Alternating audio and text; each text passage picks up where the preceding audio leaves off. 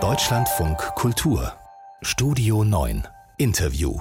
Der Alkohol und wir, der Alkohol und diese Gesellschaft, das ist ähm, ein äh, kompliziertes Verhältnis. Einerseits ist es ziemlich normal für viele Menschen Alkohol zu trinken, für viele Menschen gehört es irgendwie dazu. Und ähm, Viele trinken auch äh, viel zu viel. Und zwar auch die, die sich nicht unbedingt selber ähm, als Alkoholikerin oder Alkoholiker bezeichnen würden, weil sie bei diesem Wort an sowas denken wie einsamer Wodka am Vormittag schon und nicht daran, dass ähm, auch das gesellschaftliche Weintrinken am Abend dazu gehören kann. Aber das ist Fakt, riskantes Trinkverhalten. Das haben viele Millionen Menschen in diesem Land. Alkohol tötet auch viele Menschen jedes Jahr. Und trotzdem, ähm, ja, trinkt ein großer Teil der Gesellschaft weiter. Wer das stoppen will, wer damit ein ernstes Problem erkannt hat, ähm, der hatte damit schon seit langem auch einen sehr bekannten Ansprechpartner, nämlich die anonymen Alkoholiker. Gibt's seit 70 Jahren mittlerweile. Klingt irgendwie altbacken, vielleicht manchmal für manche Menschen, aber ist doch bis heute aktuell. Ist das noch zeitgemäß? Darüber wollen wir sprechen mit Stefanie Bötsch. Sie ist Suchttherapeutin, podcastet zum Thema Psychoaktiv, heißt ihr Podcast zu Sucht und diesen Themen. Frau Bötsch, guten Abend. Hallo. Die anonymen Alkoholiker, ähm, auch wenn die ja was Spirituelles haben, was nicht allen passte, ähm, auch wenn es die schon so lange gibt, dass sie per se schon irgendwie ein bisschen wie aus der Zeit wirken, muss man trotzdem sagen, in diesem 70. Jubiläumsjahr, die haben ähm, echt was geleistet und tun das bis heute auch als Vorbild für andere Gruppen?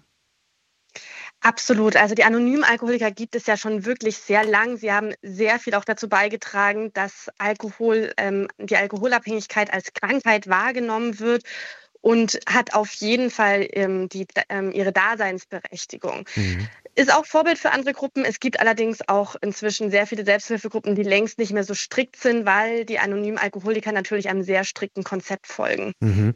Das ist dieses strikte Konzept, dass man im Prinzip sagt, ähm, Einmal dafür entschieden, nicht mehr zu trinken, heißt wirklich nie wieder was anrühren, heißt komplette Abstinenz, während es mittlerweile auch, wenn ich das richtig sehe, Menschen gibt ähm, aus dem Bereich, äh, die sagen, also aus dem Bereich äh, Suchtmedizin, die sagen, naja, es ähm, schreckt viele Alkoholsüchtige ab, dieses Abstinenzbild ähm, und vielleicht ist kontrolliertes Trinken für manche auch eine Möglichkeit.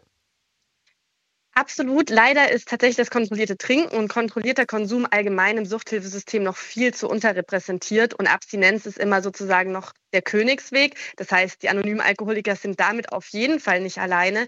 Mit strikt meine ich allerdings auch, dass sozusagen das Eintreten bei den anonymen Alkoholikern auch mit gewissen Pflichten dazu gehört, mit vielen Regeln, mit einer Art und Weise, wie sie ihre Gruppensitzungen gestalten und mit sehr viel Commitment. Und für manche ist das genau das Richtige und für manche ist das mhm. einfach auch zu viel. Mhm. Sie machen ja Suchttherapie. Was raten Sie den Menschen, die zu Ihnen kommen, beziehungsweise für wen sagen Sie, ja, für dich äh, sind die anonymen anonymen Alkoholiker genau das Richtige. Ähm, du solltest lieber zu Gruppe XY gehen. Also bei mir vor Ort gibt es tatsächlich keine anonymen Alkoholiker. Ich ähm, arbeite ein bisschen weiter weg von Frankfurt. Aber im Allgemeinen stelle ich tatsächlich eher Konzepte vor und sage meinen Klienten, hey, schaut mal, was euch passt, was passt am besten zu euch, probiert Gruppen aus, probiert Konzepte aus, weil jeder Mensch ist individuell, jeder Mensch ist individuell in seiner Abhängigkeitserkrankung und da gilt es einfach Sachen auszuprobieren und zu gucken, wo man sich wohlfühlt. Mhm. Ähm, Stichwort Wohlfühlen. Wir haben vorhin darüber gesprochen ähm, in der Redaktion und so ein bisschen, vielleicht ist es auch ein Klischee, aber so ein bisschen das Gefühl gehabt, anonyme Alkoholiker, das war am Anfang eine Männergeschichte, US-Soldaten ähm, ganz am Anfang mal. Und unser Gefühl war, ja, wenn wir daran denken, dann denken wir schon auch eher an männliche Runden. Wie ist das? Ist das für Frauen, weiblich gelesene Menschen, die Sie beraten, ein Problem, diese Vorstellung? Wer sitzt da in so einer Gruppe zusammen? zusammen? Also man muss erst mal grundlegend sagen, dass eine Abhängigkeitserkrankung allgemein ein männliches Problem ist. Es gibt deutlich mehr Männer, die eine Abhängigkeitserkrankung entwickeln als Frauen. Deswegen ist das schon auch zu einem Punkt natürlich erwachsen, dass äh, mehr Männer als Frauen vertreten sind. Und natürlich gibt es Frauen, die sich in einer Frauengruppe wohler fühlen, beziehungsweise auch schauen, dass genügend Frauen in der Gruppe sind. Da lohnt es sich dann mal vorher anzufragen. Oder wenn man sehr viel Glück hat, gibt es vielleicht sogar eine Frauengruppe vor Ort. Aber das hat man allgemein in Selbsthilfegruppen, aber auch auch in Reha-Kliniken, dass halt natürlich mehr Männer als Frauen in der Regel dort sind. Mhm. Über das Thema ähm, kontrolliertes Trinken wollte ich noch eine Frage ergänzen. Sie haben vorhin schon gesagt, das kommt in der ganzen Beobachtung Ihnen noch ein bisschen zu kurz. Ähm, bei uns war vorhin der Gedanke, naja, wenn man an dem Punkt ist, wo man ein Problem hat, da hat es ja mit dem kontrollierten Trinken offensichtlich schon nicht geklappt, oder?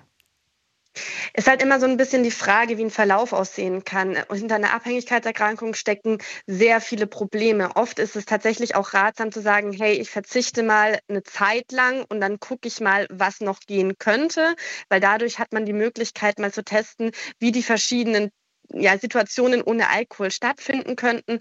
Aber an sich ist kontrolliertes Trinken trotz allem eine Möglichkeit, die sich auch ja, in Studien niedergeschlagen hat, dass es funktioniert und eine alternative Möglichkeit ist. Aber leider noch nicht sehr viel vertreten, wenig von den Krankenkassen bezuschusst und daher oft auch nicht ganz so engmaschig, wie es vielleicht manche brauchen würden. Mhm.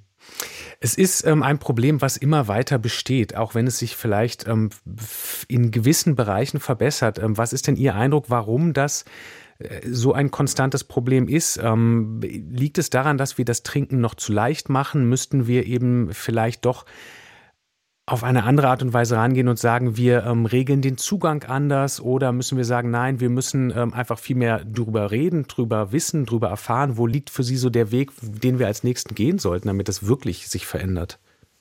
Dazu habe ich tatsächlich eine aktuelle Anekdote. Ich war heute Morgen frühstücken und da hing auf der Toilette ein Plakat mit dem Spruch, der letzte Drink ist vor dem nächsten Drink. Das zeigt sehr gut, wie unsere Gesellschaft allgemein mit dem Alkoholkonsum umgeht. Wir haben eine unfassbare konsumfördernde Gesellschaft, die natürlich irgendwo auch ja, Menschen dazu bringt, viel zu viel zu trinken, was die Wahrscheinlichkeit, eine Abhängigkeitserkrankung zu entwickeln, ja deutlich höher macht, beziehungsweise eine Gefährdung erhöht.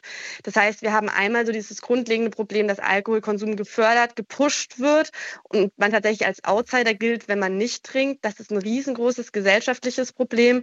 Und sonst haben wir eine sehr starke Alkohollobby, sehr günstigen Alkohol. Also da müsste eigentlich sich rein grundgesellschaftlich schon mal was verändern, um einfach den Umgang mit Alkohol grundlegend verändern zu können. Mhm.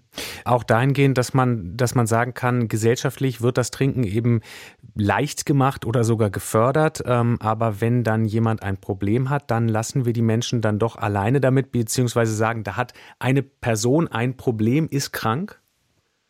Ja, plötzlich sind alle ganz überrascht, warum die Person denn jetzt hat, äh, ein Alkoholproblem hat, obwohl sie vielleicht auf jeder Feier schon über die Stränge geschlagen hat. Das ist total paradox und macht es den Menschen, die wirklich ein Problem entwickeln, auch viel schwerer. Man sagt so, im Schnitt braucht eine Person, die eine Alkoholabhängigkeit entwickelt, bis zu zehn Jahre, bis sie sich Hilfe sucht. Das ist eine enorme Zeit, was dazu führt, dass die Erkrankung sich verschlechtert und führt natürlich auch dazu, ähm, und, und, und macht deswegen die ganze Situation halt noch viel schwerer. Und das kommt unter anderem eben davon, dass unsere Gesellschaft da ein sehr geringes Problembewusstsein hat. 70 Jahre gibt es die anonymen Alkoholiker in Deutschland. Wir haben äh, darüber gesprochen, wie wir zeitgemäß mit Sucht umgehen. Wir haben das getan mit Stefanie Bötsch. Sie ist Suchttherapeutin, podcastet zum Thema Frau Bötsch. Danke Ihnen sehr fürs Gespräch im Deutschlandfunk Kultur. Danke für die Einladung.